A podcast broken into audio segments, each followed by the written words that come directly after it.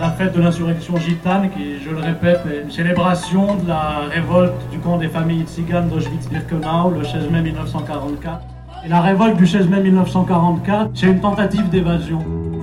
Et parler de cette insurrection qui a eu lieu dans cet endroit d'enfermement le plus radical peut-être qu'on ait pu créer dans l'Occident moderne, contemporain, la révolte qui a eu lieu dans cet endroit-là est une tentative d'évasion qui finalement nous fait penser aussi à tous les jeunes qui nous entourent, jeunes dans nos familles qui sont confrontés à cette question de l'enfermement, de la sortie, la prison, comment ces lieux d'enfermement structurent malheureusement la vie de nombreuses familles et comment beaucoup de vies euh, sont animées par finalement une résistance quotidienne à ce phénomène d'incarcération, sachant que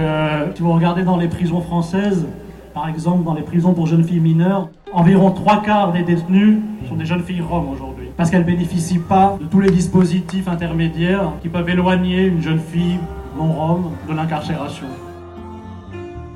Parler de la prison aujourd'hui aussi, c'est pour libérer la parole qui dans beaucoup trop de familles, on le sait, autour de cette question est encore tabou en raison de l'énorme culpabilisation qui pèse sur ces familles, qui leur fait subir ce phénomène d'incarcération de masse comme une faute et une, culpabilité, alors que pour nous, l'incarcération de masse, c'est un des dispositifs de répression qui cible particulièrement des minorités raciales en France, en Occident en général.